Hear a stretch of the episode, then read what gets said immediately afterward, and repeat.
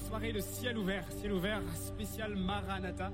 Maranatha, Jésus vient, un cri de notre cœur ce soir. Nous allons vraiment nous focaliser sur la soif de notre Dieu ce soir. Alors je vous invite, je t'invite toi personnellement là où tu es, à te disposer, à te prédisposer, à louer, à proclamer, à proclamer combien est-ce qu'il est grand, combien est-ce qu'il est puissant, combien est-ce qu'il est fort. Alors qu'on va proclamer ces paroles, j'aimerais prier juste quelques instants avec toi. Père éternel, nous sommes là pour toi encore ce soir. Nous voulons te dire combien nous avons soif de toi. Nous voulons vraiment vivre en ta présence encore ce soir. Puisse cet instant être bénissant pour toi, éternel, pour ton peuple, dans le nom de Jésus-Christ de Nazareth, éternel. Sois béni, sois glorifié pour ces instants. Alléluia.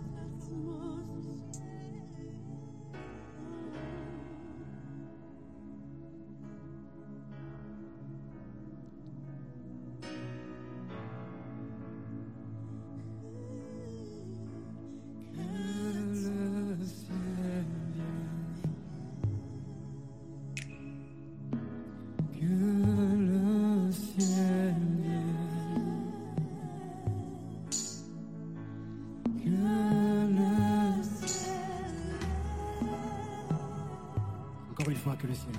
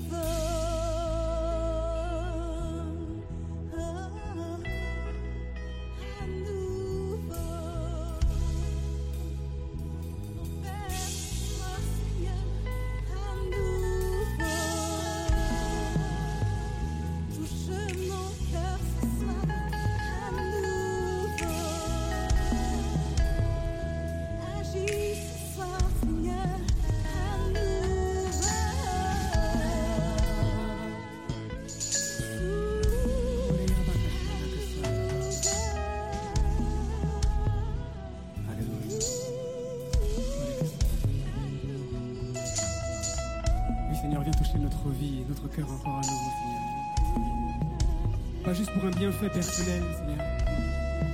voudrais t'inviter, toi qui nous regardes derrière l'écran ce soir, alors que la musique continue. Peut-être que tu as perdu ta soif de ton Dieu. Ta soif de rechercher, d'aspirer à qui il est, à le connaître davantage. J'aimerais t'inviter à prier avec moi encore ce soir. Lève ta voix avec tes propres mots en disant Seigneur, tu viens toucher ma vie afin que j'ai cette soif qui est nourrie de toi. Que toi seul peux, peux satisfaire, éternel. Me toucher afin que j'ai davantage soif de toi, éternel. Je veux plus de toi. Nous voulons plus de toi, Jésus. Pas simplement un réveil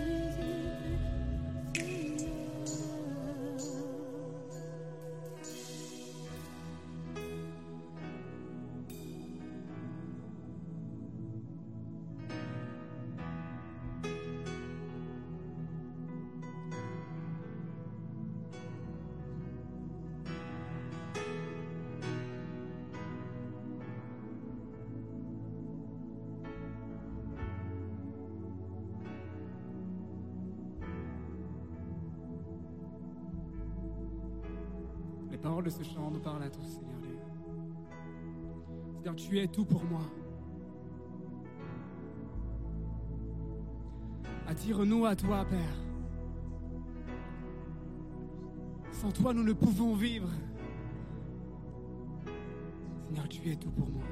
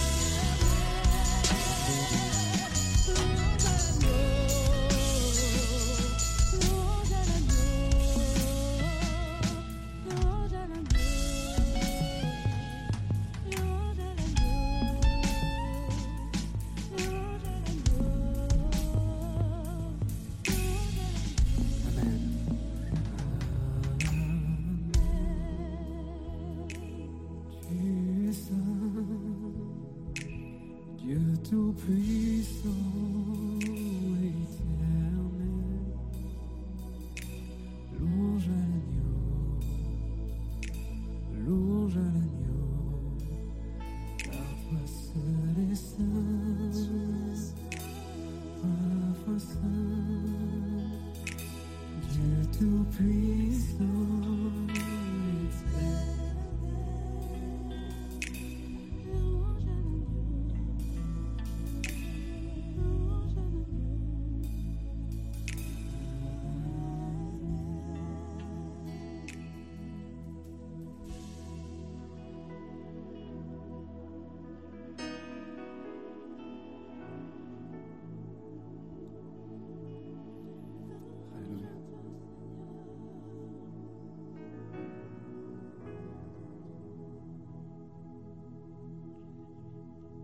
Accorde-nous de réaliser encore cela.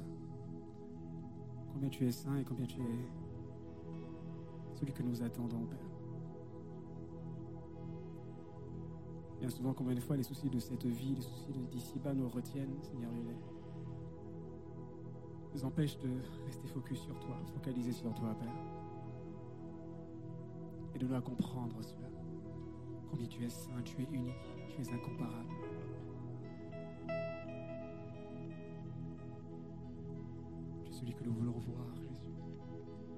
Que nous attendons. Dans le nom de Jésus-Christ de Nazareth. Alléluia. Amen.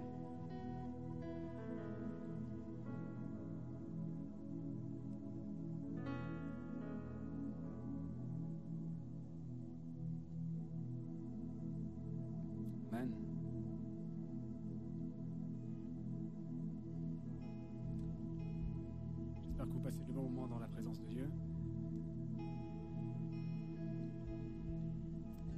Soir, on a une thématique particulière, c'est celle de Maranatha, qui est pour nous encourager, pour nous stimuler dans la soif de notre Dieu.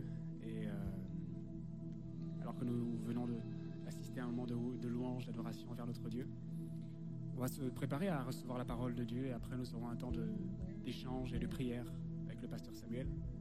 Et j'aimerais déjà vous inviter à vous disposer là où vous êtes, euh, à préparer des questions que vous avez sur la thématique Maranatha et aussi des sujets de prière que vous pouvez avoir sur la soif de Dieu ou qu'importe. On prendra le temps de prier avec le pasteur Samuel et, euh, également Lucien, qui, été, qui est un intercesseur. Alors sentez-vous libre, disposez-vous, alors que le pasteur Samuel va se rapprocher.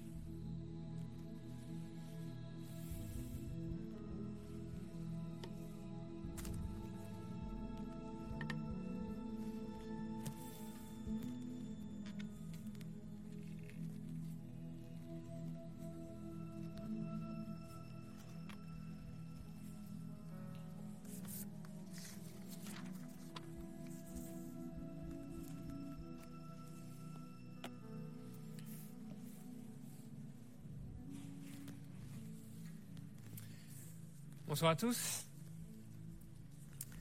C'est un plaisir de vous retrouver. Et, euh, c'est que nous sommes qu'en ligne aujourd'hui, il n'y a personne dans la salle, mais euh, vraiment, c'est un plaisir euh, de vous retrouver, vous, derrière votre écran, votre télé, votre euh, smartphone, tout autre support, pour vraiment partager avec vous le conseil de Dieu, la, la parole de Dieu. Cette soirée est intitulée Maranatha. Et bien sûr, le, on ne va pas s'éloigner de ce thème-là. C'est le but de cette soirée, c'est de réfléchir sur cette réalité Maranatha. Il y a eu un chant qui a, déclamé cette réalité, ce mot, cette expression Maranatha. Avant de parler un peu plus de ce mot, j'ai envie de vous parler d'une église. Je ne sais pas si vous la connaissez et on va cheminer ensemble.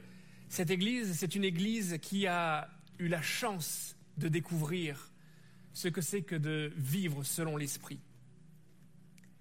Une église qui a pu conquérir les âmes après chaque âme, ville après ville, nation après nation. Une église qui a appris à partager son temps, son argent, ses biens, sans jamais laisser de côté les plus petits, les plus pauvres, ceux qui n'avaient rien. Une église qui aimait la parole de Dieu, la prière, la communion. Luc, dans Actes chapitre 2, verset 42, nous dit que cette église persévérait dans l'enseignement des apôtres, dans la communion fraternelle, dans la fraction du pain et dans la prière, dans les prières. Mais cette église qui nous semble conquérante, c'est une église aussi qui a souffert. Une église qui a pleuré, une église qui a eu peur parfois. Une église qui s'est cachée. Une église même qui a fui pour sauver sa vie. Peut-être une église qui a pu dire jusqu'à quand? Cette église, peut-être que vous comprenez ce que je veux dire, cette église, c'était cette église qu'on appelle aujourd'hui cette église primitive. Cette église des premiers jours. Cette église des premières années. Cette église de la Pentecôte. On retient souvent les miracles. On retient souvent ce qui frappe les yeux. On retient souvent leur grande générosité, leur, leur, leur manière d'être toujours tous ensemble. Mais on oublie que cette Église, parfois, a versé beaucoup de larmes, a dû courir, a dû fuir, a dû se cacher pour pouvoir survivre. Aujourd'hui, cette Église est devenue presque mythique. C'est presque un mythe parce qu'on parle de cette Église avec abondance de mots. Combien de livres n'ont-ils pas été écrits sur ce sujet? Sur le sujet de cette Église primitive qui semble, primitive et qui semble être un modèle qui semble être quelque chose presque d'inatteignable, mais qu'on cherche sans cesse à atteindre. Alors on fouille, on fouille l'histoire, on fouille même la terre. On écoute les historiens, les archéologues, on essaye de comprendre comment fonctionnait cette Église. On court vers le modèle de l'Église primitive. Alors ils se réunissaient dans les maisons et on se dit, ça y est, on tient la clé si on se réunit dans les maisons comme eux, on va vivre l'évangile primitif, la réalité de ce que Jésus a enseigné. On cherche, on fouille, on essaye de détecter les, les mensonges, les scories, les erreurs, les errances de 2000 ans de christianisme en se disant, on va enfin toucher le but, on va pouvoir découvrir et vivre l'Église comme elle devrait être vécue. Et on érige tout cela, toutes nos théories, tous nos livres en dogmes, en se disant qu'on a tout raté, et qu'on doit recommencer pour connaître ce qu'a vécu l'Église primitive. Mais est-ce que l'Église primitive, c'est seulement ce que j'ai décrit?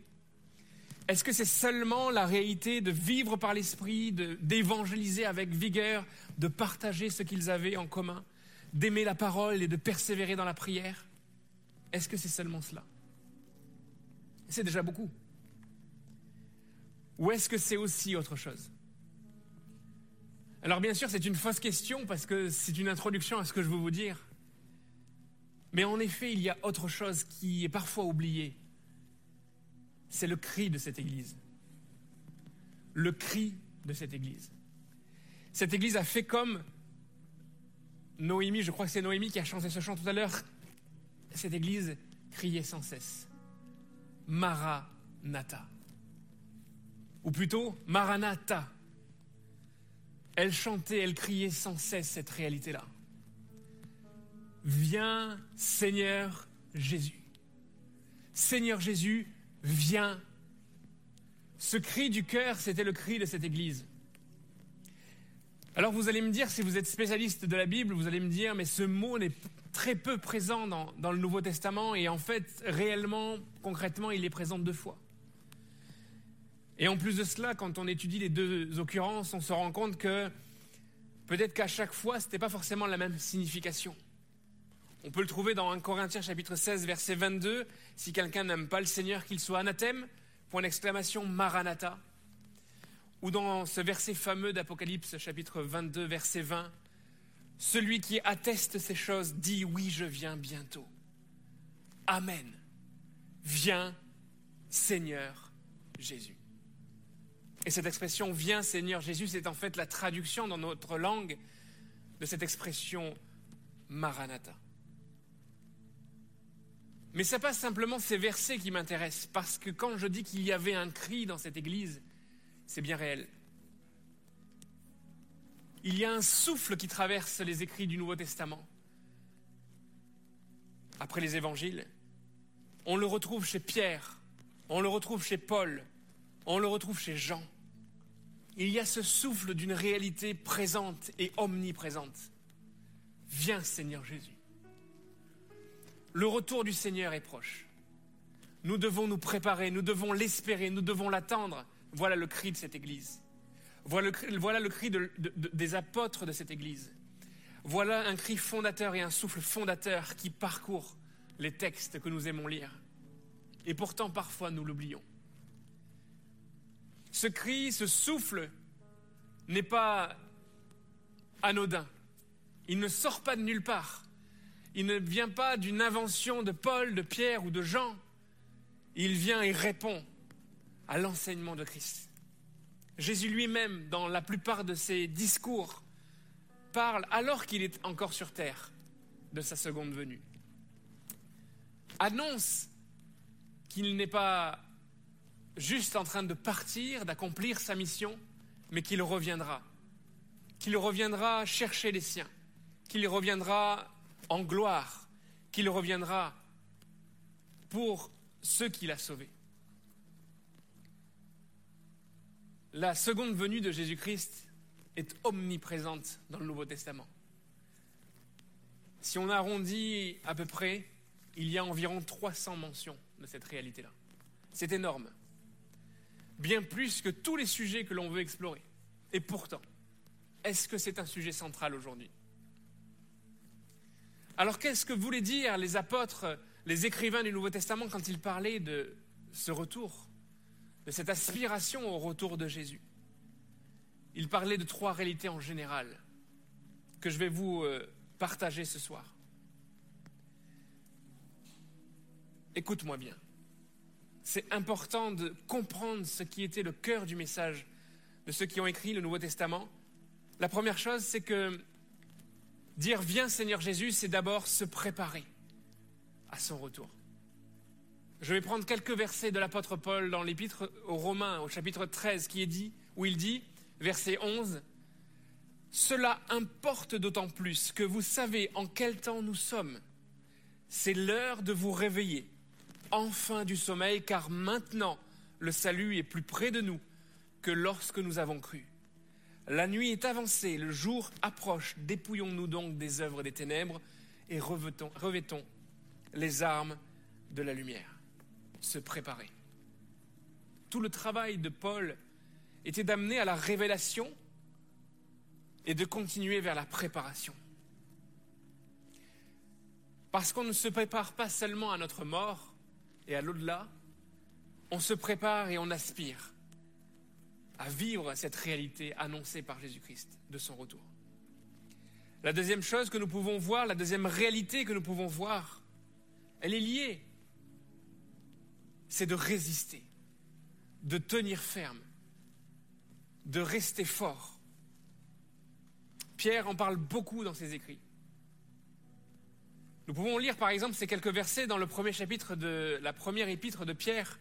À partir du verset 6, il est dit C'est là ce qui fait votre joie, quoique maintenant, puisqu'il le faut, vous soyez attristés pour un peu de temps par diverses épreuves, afin que l'épreuve de votre foi plus précieuse que l'or périssable, qui cependant est éprouvée par le feu, ait pour résultat la louange, la gloire et l'honneur lorsque Jésus-Christ apparaîtra. Vous l'aimez sans l'avoir vu, vous croyez en lui, en lui sans le voir encore, vous réjouissant d'une joie merveilleuse et glorieuse parce que vous obtiendrez le salut de vos âmes pour prix de votre foi. Pierre fait mention de cette réalité d'épreuve que vivait l'Église primitive. Et quand on parle d'épreuve, on parle de beaucoup de choses, mais probablement bien moins que ce que l'on dit aujourd'hui quand on parle d'épreuve. Enfin, bien plus, je veux dire. Souvent, quand on parle d'épreuve aujourd'hui, on est centré sur nos difficultés ponctuelles. Nous qui sommes libres, nous qui n'avons principalement pas vraiment de difficultés avec notre foi et avec la liberté de vivre notre foi, nous pensons que l'épreuve, c'est simplement la maladie, la, la perte d'un emploi, et je ne minimise pas l'impact que cela peut avoir dans votre vie et dans nos vies quand cela arrive. Mais à ce moment-là, Pierre parle aussi de, tout ce qui venait presser l'Église.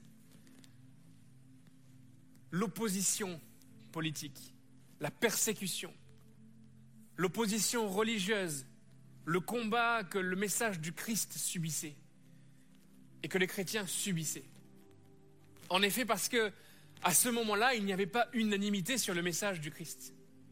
Enfin, aujourd'hui, il n'y a pas d'unanimité, mais à l'époque, c'était un combat qui était à la fois des autorités politiques, principalement les Romains qui dominaient à, ce moment-là sur, sur le territoire, mais aussi des autres religions qui ne voulaient pas accepter ce message novateur, ce message qui bouleversait, qui faisait bouger les réalités habituelles. Mais l'espérance de voir Jésus revenir dans les écrits de Pierre nous montre que c'est un instrument de résistance. Quand nous subissons le feu de l'épreuve, la difficulté, l'opposition, nous regardons à Jésus et nous aspirons, nous espérons son retour. Ça nous donne de la force pour résister et pour nous tenir fermes. Je reprends ce verset, afin que l'épreuve de votre foi plus précieuse que l'or périssable qui, cependant, est éprouvé par le feu, ait pour résultat la louange, la gloire et l'honneur lorsque Jésus-Christ apparaîtra.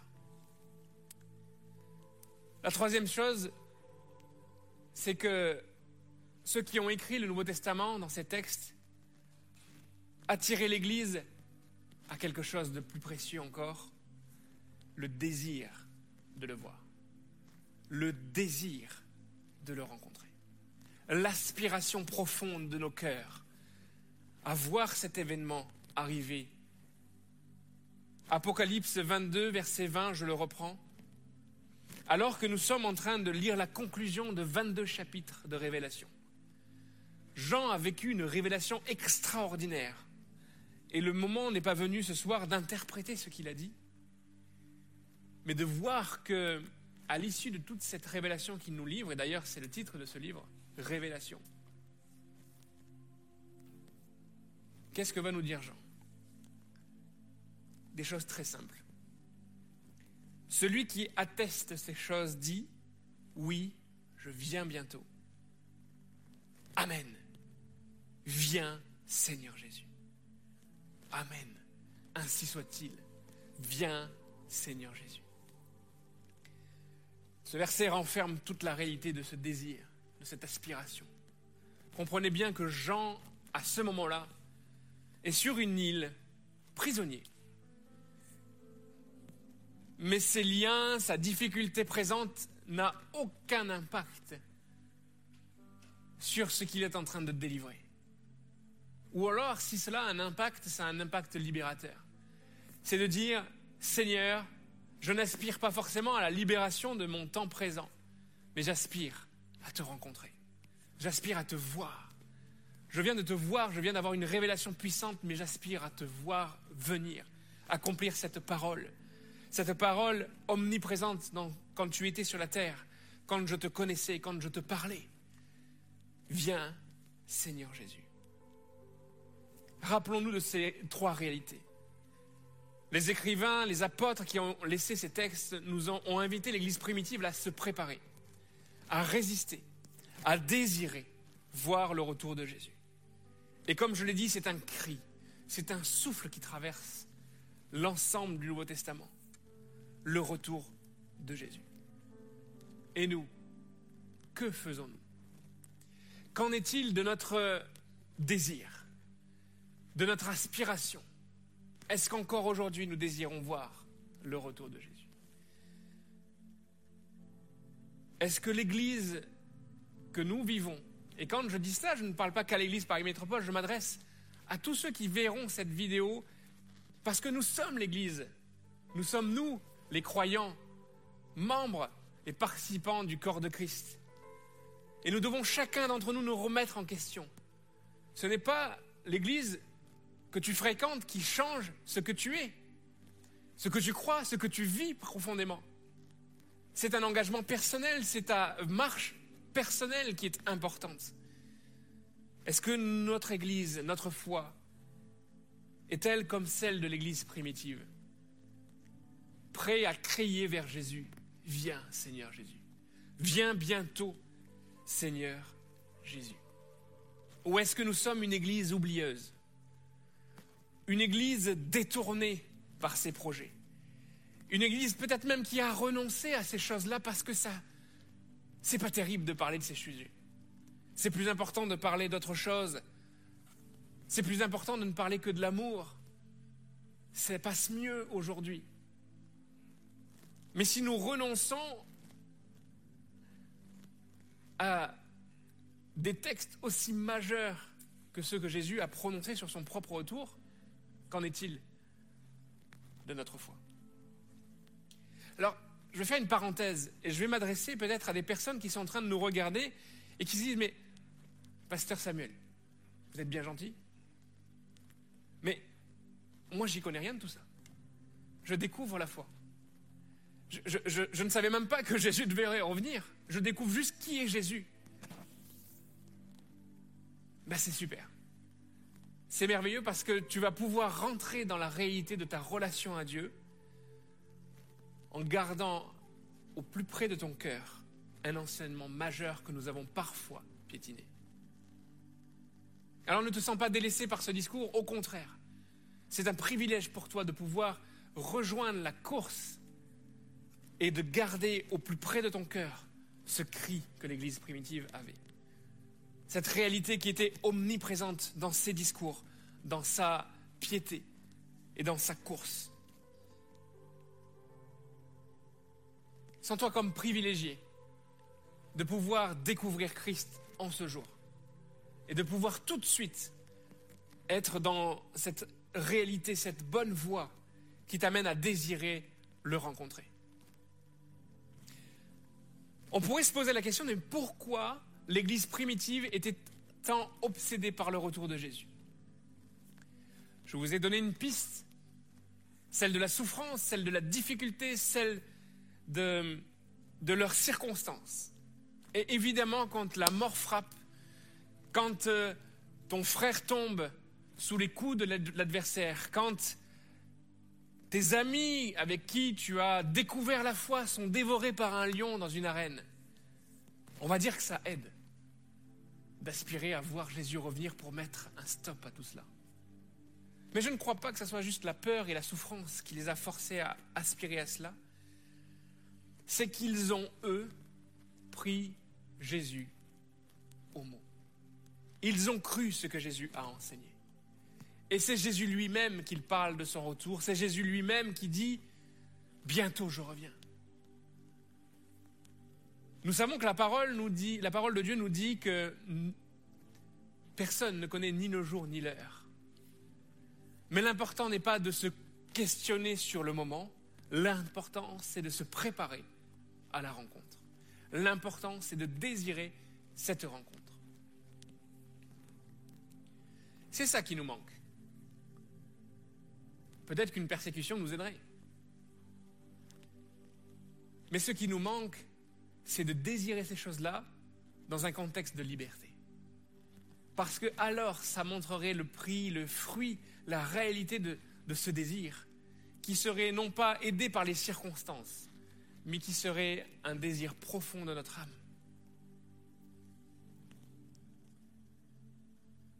Les historiens, et, en particulier le directeur de mon école biblique, m'avaient appris cette chose, c'est que dans, dans ses recherches, il avait observé un phénomène particulier en Europe.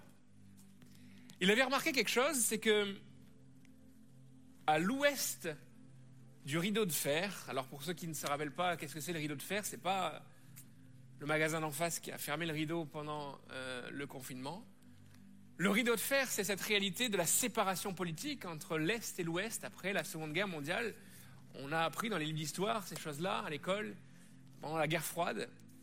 Et à l'Ouest, il y avait une grande liberté, comme nous connaissons encore aujourd'hui, au niveau de la foi et au niveau de tout d'ailleurs. À l'Est, c'était plutôt compliqué de se réunir, de, vraiment avoir une foi libre parce que les euh, concepts idéologiques qui étaient à la base de- du communisme euh, faisaient la guerre un petit peu à la foi, puisque la religion était considérée comme une dérive, comme euh, des choses inutiles. On parle, Marx nous disait, euh, l'opium du peuple. Et du coup, les, les églises à l'Est avaient dû se cacher, avaient subi une persécution, étaient privées de Bible. Et ce que remarquent les historiens, c'est que à l'Ouest, la thématique majeure de prière, c'est le réveil. Nous voulons voir le réveil. Alors on prie, Seigneur, envoie un réveil, réveille-nous, fais des miracles, accomplis des choses grandioses, pour la gloire de ton nom, bien sûr. Et puis à l'Est, des églises beaucoup plus, même quand elles ont découvert la liberté, beaucoup plus conscientes de la difficulté de la fragilité de la foi, de la difficulté et de, de, du côté quelque part inutile des choses terrestres. Et souvent la prière qui revient dans ces milieux-là, c'est viens Seigneur Jésus. Viens nous chercher. On en a marre de cette vie sur terre. C'est difficile, c'est dur, on ne peut même pas se réunir. Viens nous libérer. Aujourd'hui, il n'y a plus de rideau de fer, mais il y a toujours dans le monde une église qui est persécutée et qui fait cette prière. Et une église qui est riche, qui est souvent opulente, qui est libre de faire tout ce qu'elle veut et qui souvent utilise sa liberté de la mauvaise manière en allant dans des projets, dans des aspirations qui l'éloignent de cette prière. Et on continue de prier pour le réveil. Seigneur, réveille-nous. Je ne suis pas en train de dire qu'il y a une prière mieux que l'autre. Je suis en train de réaliser, alors que je préparais ces moments, que cette église primitive que nous avons décrite est peut-être le temps dans l'histoire où les deux prières se sont retrouvées, où les deux aspirations se sont retrouvées, où les deux réalités se sont rejointes. D'un côté, ils ont vécu la puissance de Dieu, le miracle divin, les guérisons, les conversions, à ne plus pouvoir les, les gérer quelque part. Et en même temps, ils étaient persécutés et ils aspiraient au retour de Jésus. Alors la clé du succès de l'Église, est-ce vraiment de chercher dans les traces de l'histoire, dans l'archéologie, une clé particulière, quasi mystique, de ce qu'est l'Église primitive? Ou est-ce que c'est d'étudier quel était le cri de cette Église? Ou est-ce que c'est de simplement prendre exemple et de ne pas détourner nos regards de cette réalité essentielle, centrale, fondamentale. Viens, Seigneur Jésus.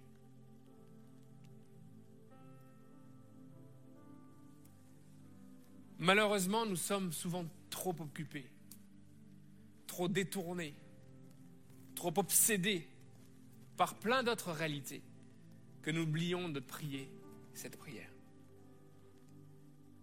Nous connaissons par cœur les prières de Jésus, mais nous en oublions certains passages.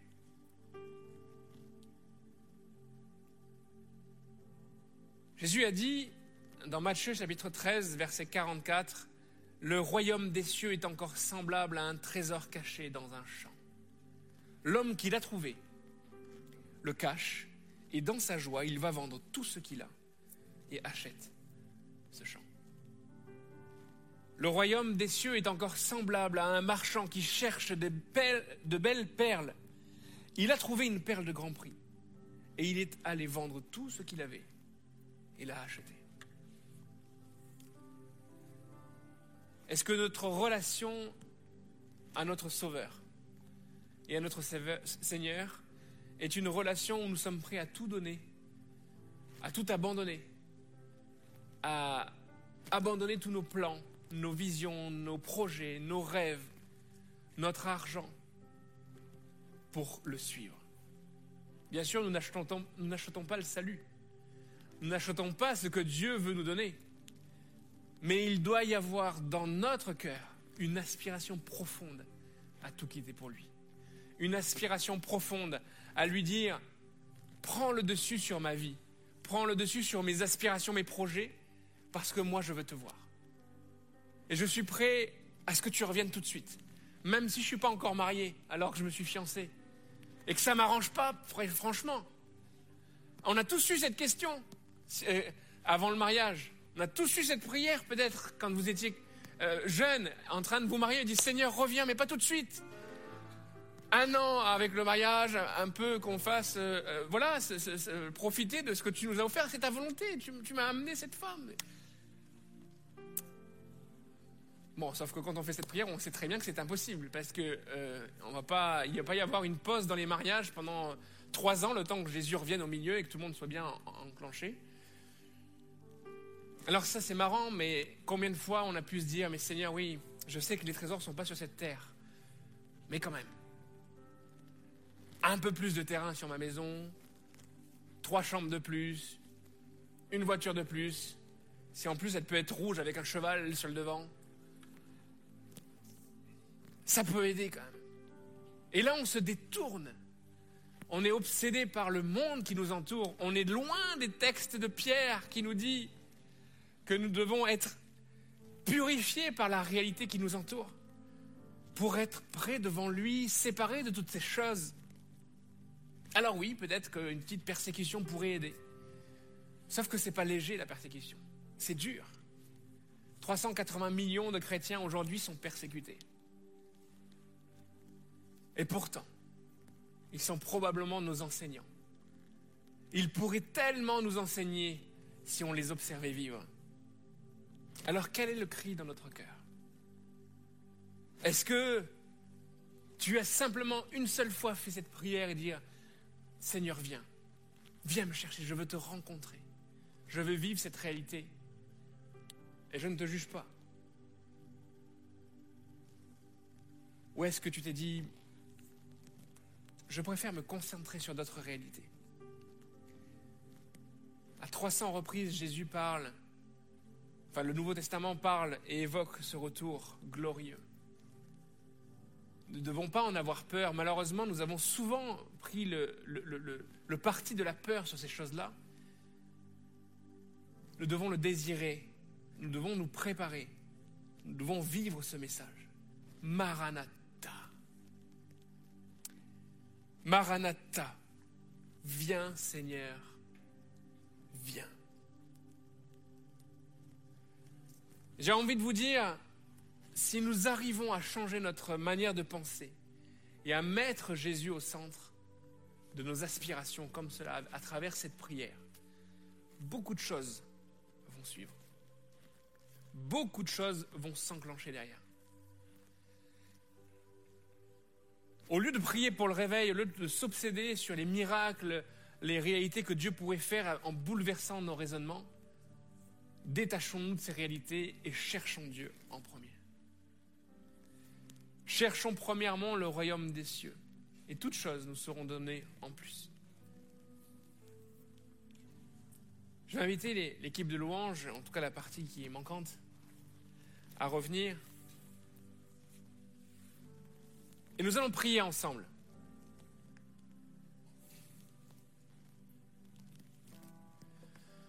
Nous allons prier ensemble avec vous qui êtes derrière votre écran. Ce partage n'est pas un jugement sur ta vie, mais un appel à plus. Un appel à chercher Dieu. Un appel à désirer sa présence dans ta vie. Ce n'est pas une prédication qui t'annonce quelque chose en disant demain, attention, qui te donne une date, qui te dit voilà, mais c'est un appel à chercher Dieu. C'est une invitation. Que tu découvres Jésus-Christ actuellement, que tu le connaisses depuis des années, quelle que soit ta situation, tu as besoin de faire ce, de lancer ce cri. Maranatha. Maranatha. Garde ce mot avec toi pendant les prochains jours. Maranatha. Viens, Seigneur Jésus. Viens, Seigneur Jésus. Nous allons prier ensemble et l'é- et l'équipe va prendre après un chant. Mais nous allons prier ensemble afin que toi qui es sur ton canapé, ta chaise, je ne sais pas, tu puisses être bouleversé et changer de cap. Rien de ce que le monde nous offre actuellement ne peut faire grandir notre foi. Rien de ce que nous avons pu construire comme projet même au sein de l'Église ne doit déterminer ta foi, ta, comment tu te sens, mais simplement ce cri que tu dois garder auprès de ton cœur. Viens, Seigneur. Je n'ai pas peur de t'attendre parce que je crois que par la foi je suis sauvé. Je n'ai pas peur de ce qui m'entoure, des épreuves qui semblent me mettre à terre parce que je sais que je résiste par la foi. Et je veux désirer, désirer ta venue. Alors, peut-être si tu es chez toi, lève-toi peut-être pendant qu'on va prier, pour t'associer à cette prière. Et dire, Seigneur Jésus. Seigneur, nous te prions, nous t'exaltons, nous t'honorons par nos chants, par nos bouches ce soir. Nous te dire que rien de nos mérites ne t'amène la gloire, mais toute la gloire te revient parce que tu le mérites et parce que tu as tout accompli. Mais nous ne voulons pas nous arrêter à la résurrection comme nous l'avons fêté la semaine dernière. Mais nous voulons crier, continuer à crier sans cesse, intégrer dans nos vies de tous les jours cette espérance, cette assurance, cette certitude que tu viens bientôt. Ce n'est pas les 2000 ans d'écart entre Paul et nous qui doivent nous détourner de cette réalité et de notre foi. Si nous croyons encore aujourd'hui que par la foi nous sommes sauvés, nous devons croire aussi que par la foi tu reviens bientôt. Seigneur, je te prie pour mon frère, ma sœur, mon ami qui est derrière cet écran, afin qu'il soit bouleversé par ce temps d'échange, cette parole impactée, et que ses priorités changent. Je te prie pour celui qui découvre la foi. Je demande de, de vraiment, déjà maintenant, le mettre sur le chemin de cette réalité. Qu'il ne l'oublie jamais. Qu'il ne l'oublie jamais. Tu es près de lui et tu veux revenir pour le rencontrer. Seigneur, je te prie pour nos églises. Que nous ne soyons pas simplement à la recherche d'une vie proche de l'église primitive, mais que nous soyons prêts à embrasser l'ensemble de ce qu'elle a vécu, l'ensemble de son message, l'ensemble de ce qui a fait son identité. Et que ce même cri soit là dans nos cœurs. Viens Seigneur Jésus. Viens Seigneur Jésus. Celui qui atteste ces choses dit, oui, je viens bientôt. Amen. Viens Seigneur Jésus.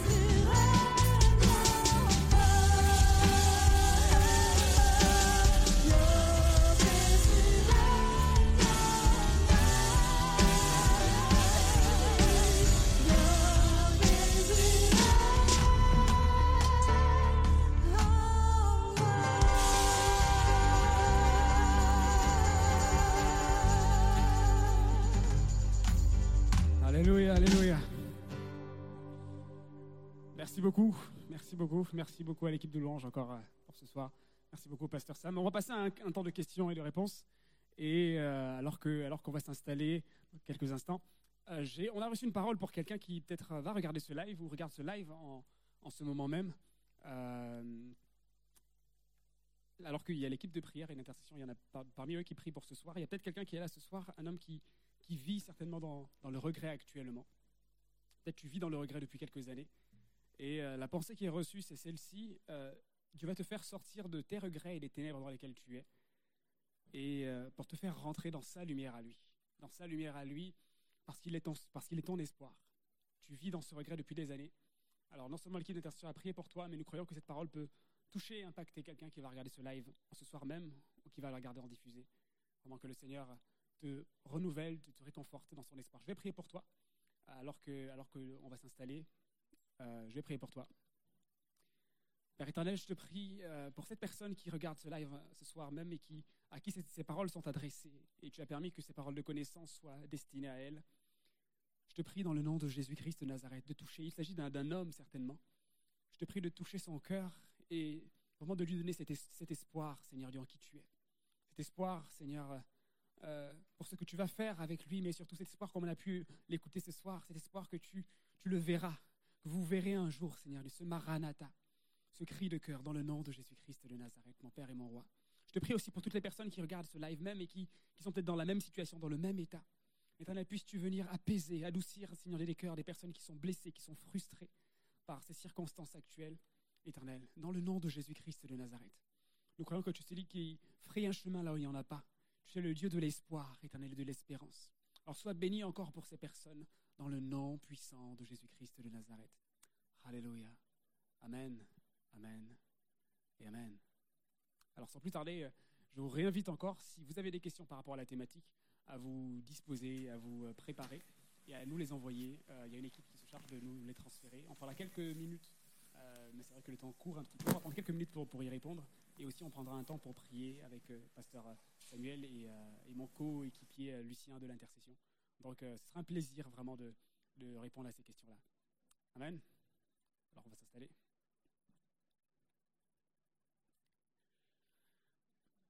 Alors, Samuel, comment tu vas? Comment tu te portes? En tout cas, merci beaucoup pour cette, euh, cette prédication. Je pense que euh, personnellement, moi qui, te côtoie régulièrement, je, t'ai vu prêcher di- di- différentes prédications, différentes thématiques. Et là, j'avais- une autre perspective quand même, une autre perspective, une autre approche, et assez, intéressante. Bon, on a, la grâce d'avoir un peu même différents pasteurs, différentes façons de prêcher, mais là encore, je trouve qu'il y avait une autre, fibre. Et vraiment, le but de cette soirée, comme on a échangé, c'était vraiment d'attiser cette soif, cette soif du retour de Dieu, du retour de, notre Seigneur. Et euh, je te remercie vraiment pour ces paroles que tu, voilà, qui servira du coup d'échange pour ce soir. Euh, on va pas prendre des questions forcément, euh, la date précise du retour du Seigneur. Je l'ai déjà, en Amen. fait, je vais vous la donner. Tu as la révélation, du coup? Non, il n'y en a pas. Il n'y a pas de date. euh, Et restons fidèles à cette parole. Euh, comme ça, ça permettra d'attendre que d'autres questions arrivent. Mais euh, la parole est claire. Euh, nul ne connaît le jour ni l'heure. Alors, il y en a certains qui disaient, bah, du coup, la minute et la seconde, on va peut-être trouver. Mais euh, euh, c'est important euh, de ne pas tordre les textes pour essayer d'y mettre euh, nos idées. Et euh, de toute façon, même les premiers hein, qui sont passés avant nous, ceux qui ont écrit le Nouveau Testament, ont inspiré et aspiré, ont inspiré les chrétiens à, aspirer au retour de Jésus, sans jamais chercher à préciser quoi que ce soit. Donc aujourd'hui, c'est vrai que dans notre temps, dans notre siècle, on a eu beaucoup de, ces idées-là qui circulent, mais ça n'a jamais d'ailleurs préparé les gens.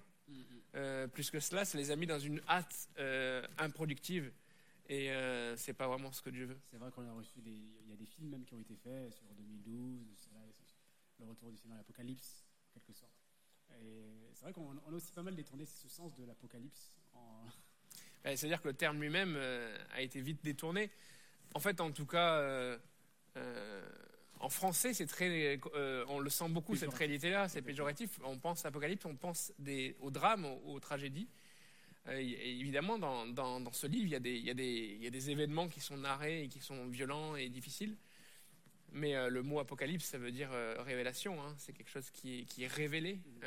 C'est pas forcément connoté du coup fin du monde. Et quand on parle de retour de Jésus, c'est même pas forcément lié à la fin d'un monde, Euh, ce qui est important, c'est le retour en gloire de notre Sauveur et Seigneur. Euh, c'est ça qui doit intéresser les chrétiens. C'est pas euh, un cataclysme.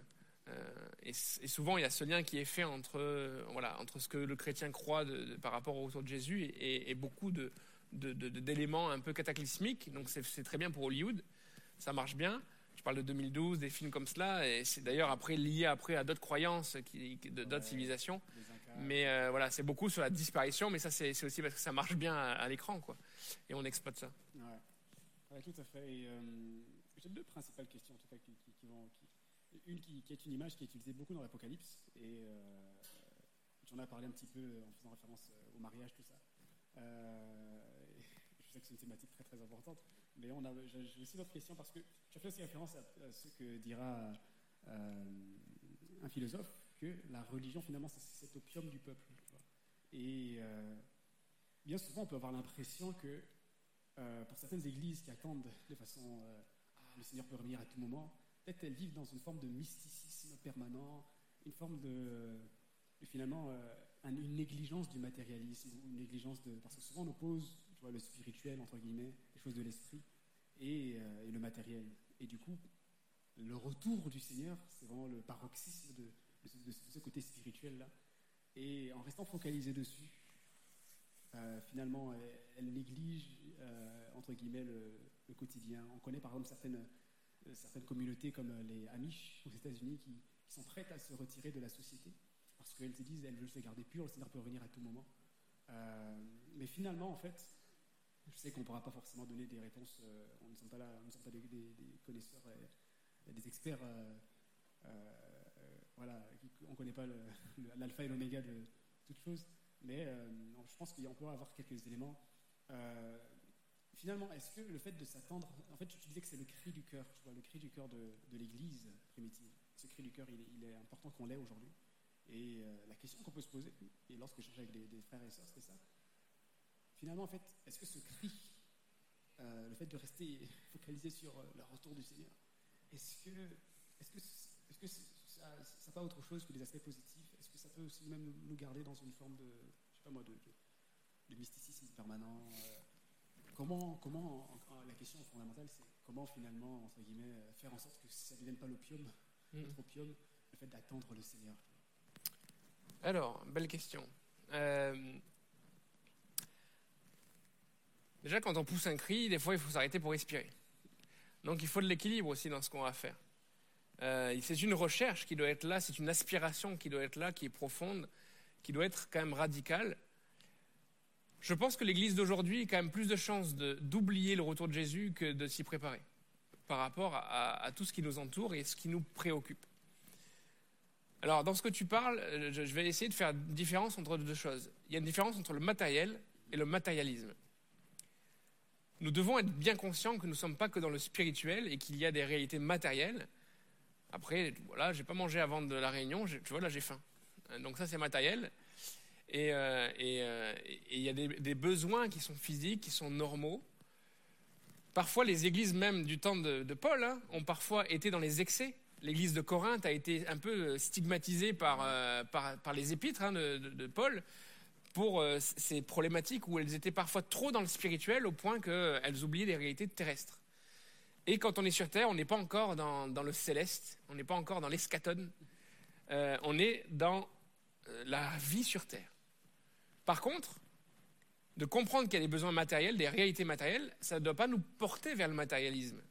Et le problème, c'est quand le matériel devient une priorité. Et là, quand il devient une priorité, il nous détourne de ce que Jésus veut nous faire vivre. Alors oui, il y a le danger du mystique, du mysticisme, d'un espèce de, de- de- de trop de spiritualité, d'être... Parce que quand j'étais je- jeune, dans, dans- les églises, on avait cette expression d'être un TTS, un, un très très spirituel. D'être que dans ça, de parler que de Dieu, de Dieu, de Dieu tout le temps. Et de dire, par exemple, Jésus revient bientôt, donc je ne veux pas acheter une maison, je ne vais pas aller faire d'études, je ne vais pas... C'est un peu ce qui a construit euh, nos églises hein, pentecôtistes. Elles ont été, euh, dans le début du XXe siècle, beaucoup sur cette théologie-là, de, de l'immédiateté du retour, parce qu'on était dans un- une redécouverte de la, théo- de, de- la vie de, de l'église primitive. Et c'est vrai que parfois, quand c'est à l'excès, c'est dangereux. Par contre, de dire qu'il y a des dangers, ça ne doit pas nous empêcher de rejoindre ce message-là Ouais, ouais. et de le vivre. Donc c'est une question de, savoir jauger les choses. Euh, voilà, on va pas jeûner tous les jours. Euh, voilà. Parce que ben, au bout d'un moment, on meurt. Par contre, on doit aspirer et vraiment que ça soit au cœur de notre vie. Parce que trop souvent, maintenant, je vois trop souvent des chrétiens, des, des, des églises qui vont être obsédés par le présent, le sur terre, Mhm. euh, le, enfin, euh, voilà, de construire quelque part le royaume sur terre euh, et, et de s'attendre au succès de nos projets, à la priorité de nos projets. Euh, comme je te disais tout à l'heure, alors qu'on se préparait, j'avais cette phrase qui était dans ma tête, dit, on se con- on se- parfois on se concentre plus sur nos maisons que sur sa moisson. Ouais, ouais. C'est-à-dire euh, construire nos vies, nos matériels, notre matérialité, plus que de- d'engranger et de- de- d'accomplir la mission qui est la nôtre, c'est-à-dire de toucher les cœurs, les âmes, de les amener à Christ, en leur disant, voilà, Jésus revient, dépêche-toi de faire comme moi, euh, partage ce message, parce qu'on veut hâter son retour. Comme la fameuse parabole que le Seigneur a prise dans, en faisant référence à cet homme qui veut. euh, Cet homme qui, qui- qui- qui a contemplé un peu ses richesses, son matériel, ça- là, pour le coup, on était dans le matéria- matérialisme, hein, et qui se dit, voilà, j'en ai tellement que ben, on va construire encore de nouveaux greniers, on va faire de la place, on va pouvoir engranger, engranger, engranger. Et euh, alors, c'est vrai que cette parabole, parfois, était, on la, la- la- on la pense peut-être pour quelqu'un qui a un cœur euh, loin de Dieu, mais parfois, nous aussi, euh, nos projets même d'église, parfois, on pense beaucoup aux constructions, extensions, euh, avoir les meilleurs chiffres, les meilleures euh, audiences. Et on se dit que là, on est en train de faire quelque chose de beau, de, de- de- de profond. Mm. Mais qu'en est-il de notre cœur par rapport à ce que Jésus nous a enseigné? Ouais, ouais, exactement. J'ai bien aimé le, le pour qui. On, on va y revenir dans quelques instants. Le pour qui finalement le retour du Seigneur serait bénéfique. On va y revenir. Mais euh, du coup, si, pour résumer un petit peu la pensée, c'est euh, le- que je viens de partager, c'est que finalement pour retrouver un petit équilibre, une sorte d'équilibre entre le spirituel et le matériel, c'est finalement de bien placer les bonnes priorités et euh, de ne pas non plus, euh, comme tu dis, euh, arrêter de respirer, mais au contraire de trouver un, équilibre entre la priorité qui est de rechercher premièrement le royaume de Dieu. Parce que c'est vrai que même dans la prière du Notre Père, notre Père qui est aussi, que, ton règne vienne. Il y a déjà un petit peu ce- cet écho au cri, au cri du Seigneur. Donc, C'est pour ça que d'ailleurs, tout à l'heure, j'ai dit, euh, à un moment donné dans la prédication, j'ai dit, on connaît par cœur les paroles, les prières de Jésus. euh, finalement, Mais on oublie parfois certains éléments. Mhm. Que ton règne vienne, alors soit on, on se trompe d'interprétation et on pense que le- on veut faire venir le règne de Dieu sur notre terre, sur notre matérialité, mais c'est surtout que Jésus vienne régner. Que Dieu puisse venir régner en accomplissant sa volonté qui est de venir nous chercher. Et, c'est ça qu'on doit déclarer et vouloir vivre. Mhm, Exactement. Et euh, dans ta prédication, tu parlais, de, tu parlais de- du coup de, ce qu'a pu expérimenter l'Église primitive en s'attendant avec ce cri de cœur. Finalement, ils ont vécu des miracles, ils ont vu des. Dieu était vraiment à, l'œuvre dans, leur vie et il y avait vraiment ce, cri du cœur Seigneur, Seigneur, viens, Maranatha. Et euh, donc, c'est bénéfique pour eux, pour le peuple de Dieu. Donc, euh, nous, aujourd'hui, ça peut nous être bénéfique. On peut vivre, entre guillemets, on ne va pas rechercher le, Seigneur pour cela. Mais on peut vivre ces, choses-là en étant focalisé sur la priorité, c'est-à-dire de rechercher le premier le royaume de Dieu et euh, aspirer à son retour. Mais finalement, qu'en est-il de- des non-chrétiens finalement? Est-ce que le retour du Seigneur serait euh, bénéfique que pour euh, les chrétiens? On sait que par exemple, dans le monde actuel, il y a beaucoup de... il y a, par exemple, la pensée qu'on a reçue, c'était pas forcément pour un chrétien. Je vois, il y a des personnes qui peuvent vivre par, qui peuvent passer par des temps difficiles. Euh, Est-ce que le retour du Seigneur euh, leur serait aussi utile euh, Est-ce que le retour du Seigneur serait bénéfique que pour les chrétiens finalement? Parce que finalement, on peut rester centré sur, le, sur nous les chrétiens. Quoi. Mhm. Seigneur, reviens pour nous, reviens Ah oui, pour nous sauver. Et finalement, bah, qu'en est-il de, des Bah, personnes? déjà, il y a une réalité, c'est que. Après, là, on n'a peut-être pas le temps de rentrer dans les détails de l'interprétation ouais, de ces textes-là, mais il y a quand même un lien qui est fait dans la parole de Dieu entre le retour de Jésus et le, le fait que l'évangile est partagé par tout le monde.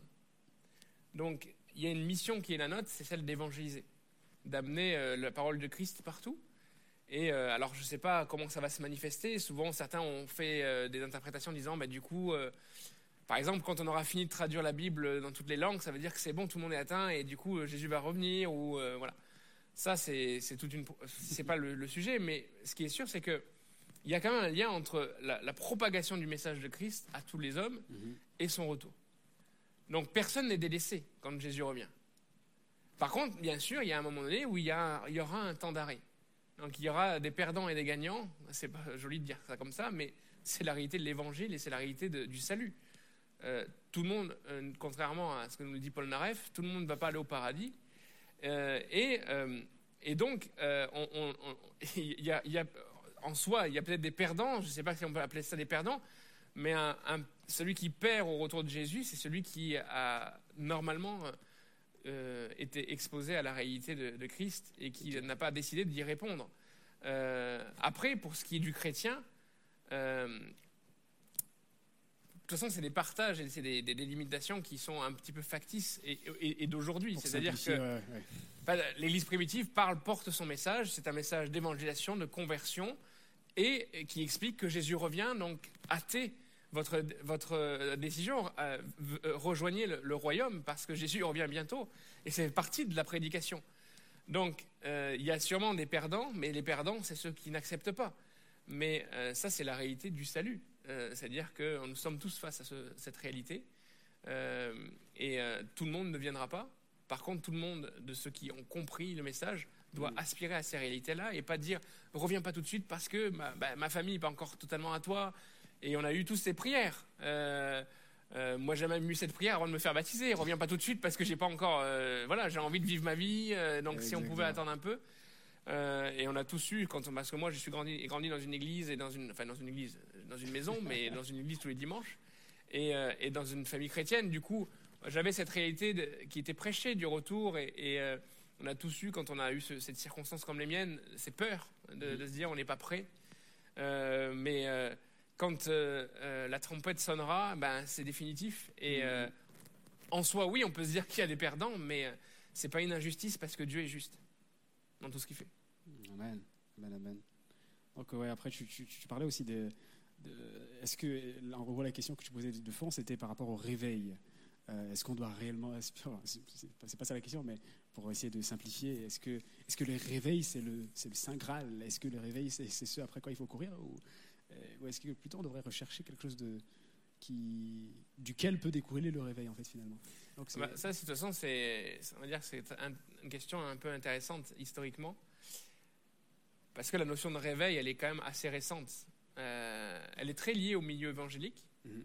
euh, elle est au- au- même au protestantisme, parce que euh, c'est c'est quoi Peut-être il y, a- il y a personne qui. qui ah oui, peut-être quelqu'un qui se pose la question, mais c'est quoi ce quoi mot le- ouais, Moi, le je, il y a se dit, moi, ça, je- je- je, dormais moi, ou- j'ai un réveil à côté de du lit et ça sonne quand je, me lever. Qu'est-ce que c'est C'est sûr.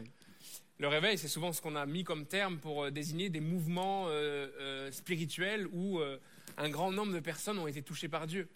Alors évidemment sous des formes différentes en fonction des régions, en fonction des, des- des sensibilités euh, du christianisme. Mais il y a eu des moments où vraiment une action de Dieu a été manifeste. C'est souvent associé finalement à l'histoire du protestantisme, puisque je pense que c'est probablement lié à cette idée que à un moment donné clé, il y a une lumière qui a jailli.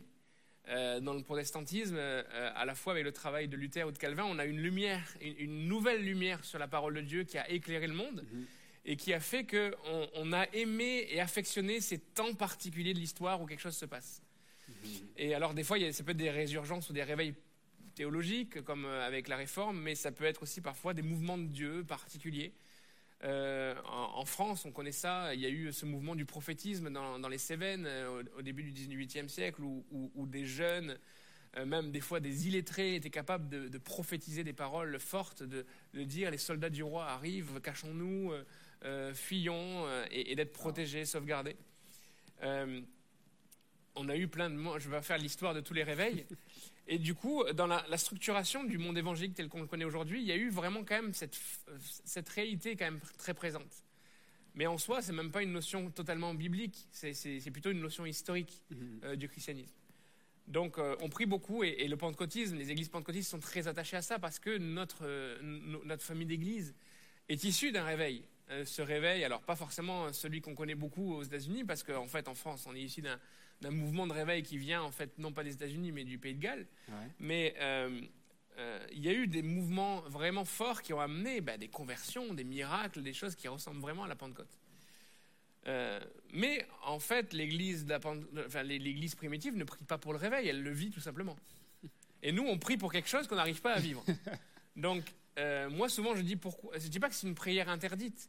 L'aspiration est bonne de vivre un renouveau, de vivre un bouleversement, de voir des conversions qui nous dépassent, de voir des miracles. C'est- une aspiration qui est bonne et qui est favorable, mais qui, est, qui est biblique, qui, qui- qui est bonne.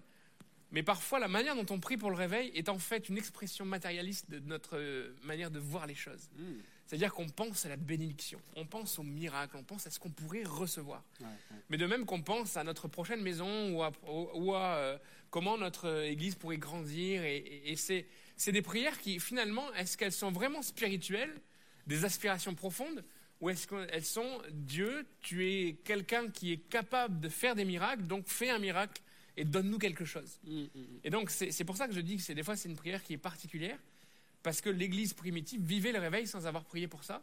Elle avait prié pour recevoir le Saint-Esprit, enfin, vivre cette expérience du baptême à la Pentecôte. Et, et- et elle vivait, en fait, la conséquence logique de cette expérience. Mais elle n'était pas forcément dans une prière et à jeûner et prier pour vivre euh, quelque chose de particulier. Elle pratiquait l'évangile. Elle vivait la, la- la- la proximité du retour de Jésus. Et dans la simplicité, elle vivait tout ce qui était la conséquence. Ouais, et comme tu dis, c'est cette réalité-là, elle est beaucoup plus souvent euh, euh, perceptible dans des églises. Enfin, cette, façon de prier pour le réveil, on l'aperçoit beaucoup plus dans le- les pays un petit peu où il y a une stabilité, il y a une paix apparente, alors que dans des, dans des pays euh, que ce soit comme la Chine ou comme les pays du Maghreb, où les chrétiens, ou certains pays d'Afrique, où les chrétiens sont, sont persécutés pour leur foi, eh bien, ils n'aspirent qu'à une, une seule chose, Seigneur. Maranatha avec ce cri de cœur finalement. Ce cri de cœur finalement. En tout cas, à, t'entendre, je pense que vous l'aurez remarqué, hein, euh, on, on retrouve notre pasteur euh, Samuel qui est historien, et même à travers toute sa prédication, il y a vraiment ce côté euh, historien, chercher à dérouler, euh, euh, les faits historiques et à comprendre euh, les choses de façon historique. Mais là, j'aimerais du coup m'adresser au pasteur Samuel, qui est bien sûr non seulement papa, mais qui est aussi époux. Époux, et tu en as fait référence dans, ta prédication à, à Seigneur, euh, reviens mais attends, surtout quand, quand tu es fiancé. Euh, Seigneur, reviens pas tout de suite parce que j'aimerais d'abord profiter de certaines réalités qui- qu'il y a là. En fait, dans l'Apocalypse, il y a cette image de l'époux. Et il y a, des, il y a même des prédications qui sont faites pour encourager les chrétiens à atteindre la stature de l'épouse, en quelque sorte, euh, pour en gros euh, précipiter le retour du Seigneur.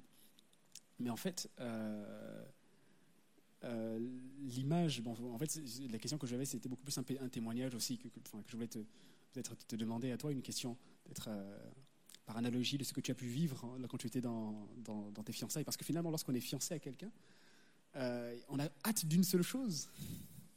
Euh, même pour ceux qui sont en couple, on a hâte d'une seule chose, c'est d'être avec la personne, euh, d'être avec la personne réellement, quoi. Et, euh, et dans le livre de l'Apocalypse, il y a cette image de l'Église qui est ce- cette épouse et le Seigneur qui est finalement cette, euh, cet époux à qui on- avec qui on souhaite absolument, absolument, absolument être. Et euh, finalement, donc, euh, de ce qu'on comprend des faits historiques, c'est que euh, les choses qui nous retiennent de réellement aspirer, en fait, est-ce que c'est qu'on n'aime pas assez le Seigneur? Est-ce que c'est. quelles peuvent être les, causes qui. Enfin, qu'est-ce qui peut nous empêcher réellement d'aspirer à, à- aimer, entre guillemets, le Seigneur, à, à- demander Seigneur, reviens, quoi? Qu'est-ce qui peut, qu'est-ce qui peut attirer Alors c'est une bonne question. Euh, tout de suite, je ne saurais pas dire qu'est-ce qui peut, parce que cl- clairement, c'est tout dépendra de, de- de chaque personne. Mm. Certains, ça sera peut-être, euh, voilà, des- on a envie de vivre notre vie tranquillement et on n'a pas la- vraiment envie de rencontrer Jésus. Alors, on est quand même content dans cette idée que si on meurt, il vient nous- il- il- il- on sera avec lui. On est, ça, ça, par contre, on l'a acquis, on est bien content. Mais par contre, le fait de, l'as- de- de le désirer maintenant dans notre vie de tous les jours, au, au- au- au prix de, chambouler nos projets et nos aspirations, ça c'est un peu plus difficile. Mais l'image est excellente. L'image est excellente. C'est-à-dire que, et encore, je dis ça, c'est pas bien sûr qu'elle est excellente puisqu'elle est biblique. mais euh, rappelons-nous, essayons- essayons-nous, euh, quelle que soit notre situation euh, matrimoniale, qu'on soit marié ou pas, qu'on soit fiancé ou pas, on arrive à se faire le concept quand même de ce que c'est de désirer quelqu'un. Euh, si nous pouvions aspirer au retour de Jésus comme nous aspirions quand nous étions fiancés- à, notre mariage, et, euh, et- comme nous aimons vivre la vie qui est la nôtre quand nous sommes mariés, eh bien vraiment on ferait des grands progrès sur notre euh, relation à, Jésus-Christ. Et c'est vrai qu'alors c'est bizarre cette idée de se préparer comme une- un époux, se prépa- enfin comme une épouse se prépare à rencontrer l'époux, surtout que ces textes-là s'adressent à des hommes et des femmes. Exactement. Euh, mais c'est tout ça la réalité. D'ailleurs, c'est toutes les, les- les images qui sont mobilisées par Jésus pour, dans certaines de ces, de ces histoires, euh, de dire voilà, on est, à- on est, c'est un mariage, on se prépare. Euh, la parabole des dix vierges, les, tous ces, textes-là font- appel à cette réalité du mariage. Parce que Jésus connaît cet exemple et sait que c'est l'exemple le plus fort sur terre pour nous permettre de comprendre ce que c'est et ce qu'il doit y avoir dans nos cœurs. Alors, je n'ai pas forcément de solution miracle, mais ce qui est sûr, c'est qu'en pensant à cette réalité-là, ça nous permet de mesurer le chemin qui nous reste à accomplir. Et je le dis ce soir, même en tant que pasteur, est-ce qu'aujourd'hui, 9 avril 2021, je suis aujourd'hui dans cette aspiration à rencontrer Jésus, de même que j'aspire à, à- vivre avec mon épouse euh, Isabelle ou à profiter de la vie avec ma petite Anna, qui a que 3 ans, et je me dis, mais Seigneur, reviens dans 15 ans parce que je veux qu'elle soit un peu plus grande. Je veux profiter de tout ce que... Mais non. Est-ce que je suis capable de, même me détacher de cela pour désirer voir Jésus revenir? Ça, c'est tout le chemin qui me reste à parcourir et qui nous reste à parcourir. C'est pas forcément un jugement que Dieu nous, nous met sur les épaules en disant, mais voyons, vous êtes bien loin. Donc, euh, c'est, voilà, je vous invite vraiment à tendre vers ces choses-là, à aspirer à mon retour, comme un- une épouse euh, aspire à, à, à voir son époux. Hmm. Mais j'ai pas de solution euh, miracle. de- Je pense que ouais. c'est chacun qui doit se, se remettre en cause et, et s'examiner. Exactement, exactement. Ok. Non, mais c'est- Merci beaucoup pour ces, ces éléments. Sur le, sur le chat, sur le live, euh, peut-être il y en a qui, qui ont tout saisi de Maranatha, ou peut-être vous, n'avez- vous avez toujours des, des questions, mais vous hésitez à les poser. Je vous invite encore, on, on, on s'approche de la fin là, de, notre soirée, et on, va, on prendra un temps de prière. On, a, reçu, on a un sujet, mais voilà, je, demanderai au pasteur Sam, on va, prier pour, euh, pour, euh, pour ce sujet-là et aussi pour prier pour les personnes qui, qui aimeraient peut-être avoir leur soif de Dieu renouvelée. Et, euh, ensuite, on, va conclure. Et, en tout cas, j'aimerais vraiment vous inviter, si vous avez des questions par rapport à la thématique, ou si vous avez tout compris, c'est c'est- c'est- c'est Amen. Amen. Amen. Comme ça, Quel pasteur ah, quelle prédication, quelle clarté. Exactement. Et euh, en tout cas, cette soirée était pas mal dirigée par, euh, par l'équipe de Logne, un très beau campus, le campus de Logne. Quel campus? Exactement. Et, euh, et c'était réellement un plaisir. Donc, Pasteur Sam nous sommes du campus de Logne et plusieurs serviteurs aussi du campus de Logne. J'en profite aussi pour remercier tous les, tous les départements qui sont avec nous. Euh, Sono, Vidéo et la Com aussi qui a participé, à Vidéoprojection euh, et la louange, effectivement. Et euh, donc, sans plus tarder, donc, vu qu'on n'a pas de questions, on n'a pas de questions, on va se diriger vers un temps de, simplement un temps de prière. Il y a, il y a une prière qui, euh, qui a été partagée et je pense que c'est celle que tous les chrétiens peuvent, faire. Dans nos familles, on connaît, dans nos familles ou parmi nos proches, on connaît des personnes qui ne connaissent pas le Seigneur, qui finalement, même ce cri de cœur, déjà qui est difficilement Mm. euh, discernable, compréhensible parmi les chrétiens, il est d'autant plus difficile parmi les non-chrétiens. Et, euh, et la prière que la personne partageait, simplement, c'est euh, eh bien, prions pour demander au Seigneur de, d'ouvrir les, les- les yeux des, des personnes qui ne sont pas forcément chrétiennes aujourd'hui, et bien de comprendre que, euh, que le retour du Seigneur est peut-être à tout moment et qu'il leur ouvre les yeux spirituels afin qu'ils puissent trouver le chemin de la foi. Euh, je, je- voilà, je, je vais te laisser prier pour ça si tu veux Je vais bien. prier pour ça, mais juste avant, je veux dire à cette personne qu'il faut vraiment. euh, en fait, c'est un cri du cœur, mais pas un cri de peur. C'est le jour de la- les grandes phrases. Un cri du cœur, mais pas un cri de peur, c'est-à-dire que il faut arriver à trouver un équilibre dans nos émo- émotions pour pas pour désirer, avoir envie de voir Jésus revenir, sans être terrifié par les conséquences que cela pourrait amener. Parce que euh, ça doit nous pousser à avoir encore plus d'amour pour ceux qui nous entourent, avoir plus d'amour pour euh, euh, tous ceux qui ne sont pas encore à Christ, avoir plus d'amour euh, pour nos proches et, prier mieux, parler peut-être moins parfois, mais vraiment pour qu'il y ait une révélation sur leur vie avant que Jésus revienne. tout en continuant à désirer que Jésus revienne vraiment le plus vite possible.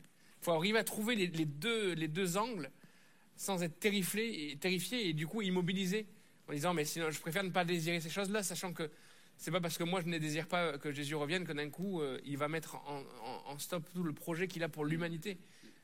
Je suis important certes, mais je suis pas euh, euh, la pierre angulaire de, de- de l'humanité qui va faire qu'il va interrompre la course de tout ce qu'il a prévu. Par contre, il veut voir ce désir en moi. Il veut le voir ce désir en chacun d'entre nous.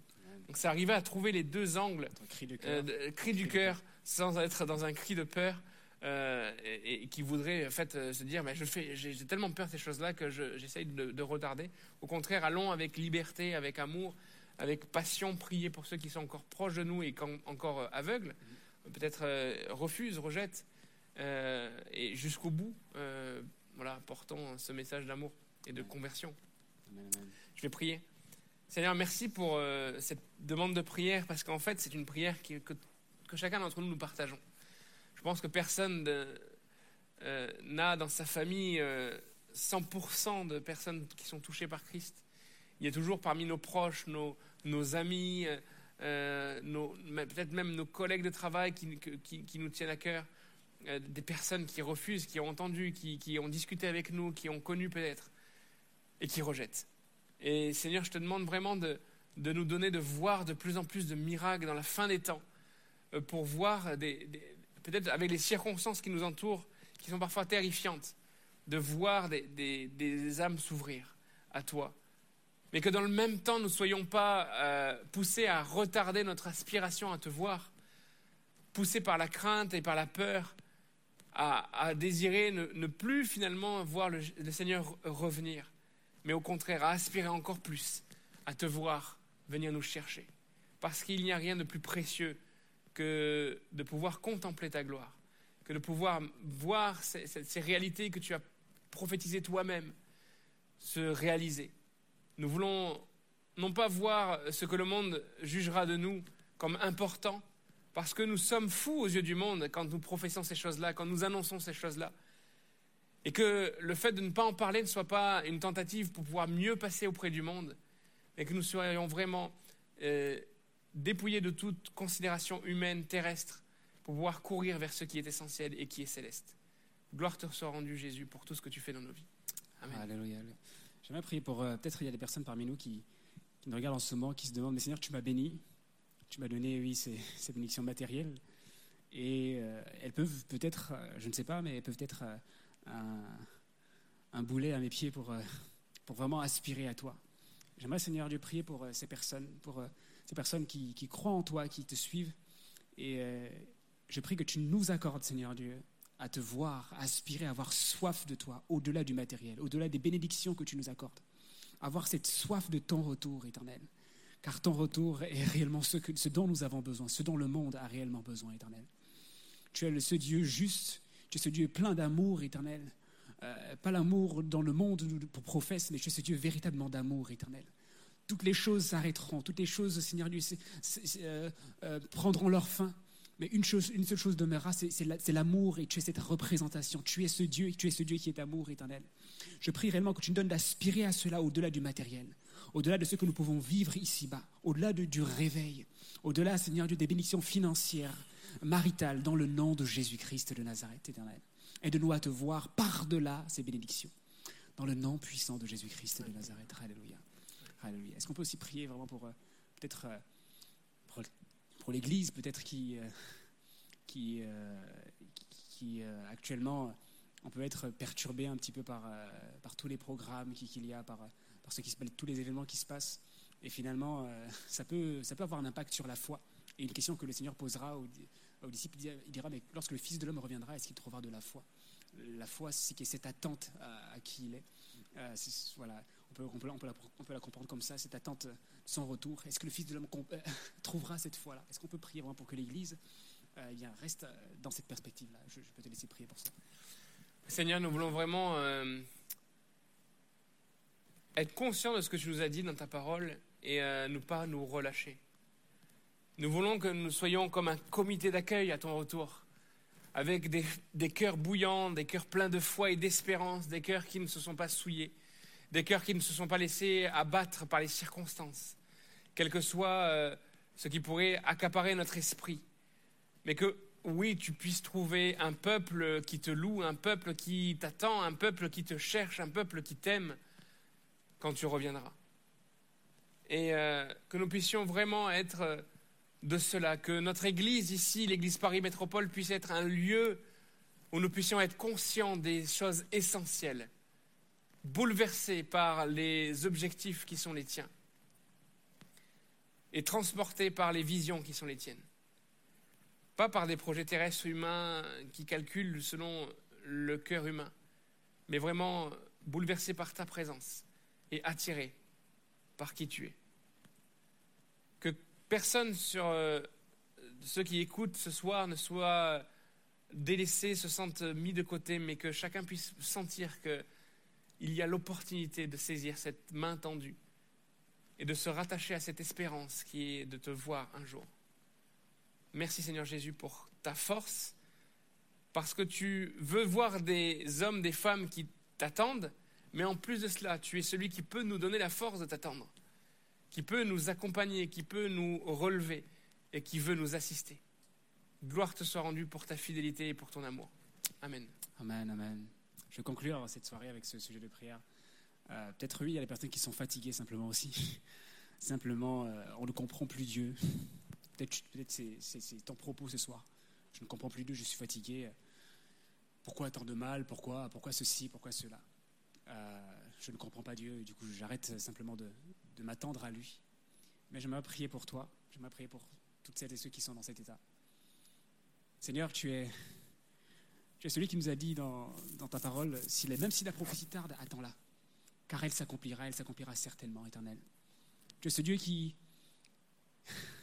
qui ne pouvant jurer par quelqu'un ou, prêter serment par quelqu'un de plus grand que lui, tu as, prêté serment sur toi-même, tu, tu tiens ta parole, tu es fidèle à ce que tu dis, éternel. Alors nous croyons vraiment en ta fidélité. Nous croyons que ce que tu dis va se réaliser. Et tes promesses pour nous, pour nos vies, pour ton Église, que tu as décrites dans ta parole aussi, Seigneur, vont se réaliser. Nous voulons y croire, éternel. Nous voulons proclamer cela. J'aimerais que mon frère, ma sœur qui m'écoute encore ce soir, éternel, puisse avoir cette, assurance que tu es ce Dieu fidèle. Tu es ce Dieu plein d'amour, plein de bienveillance, plein de grâce et de tendresse. Et je prie que tu renouvelles les forces pour attendre, pour patienter, éternel, pour s'attendre à toi, pour s'attendre à toi, peut-être qu'importe les bénédictions après lesquelles elle courait, le mariage, euh, les, les- les finances, éternel.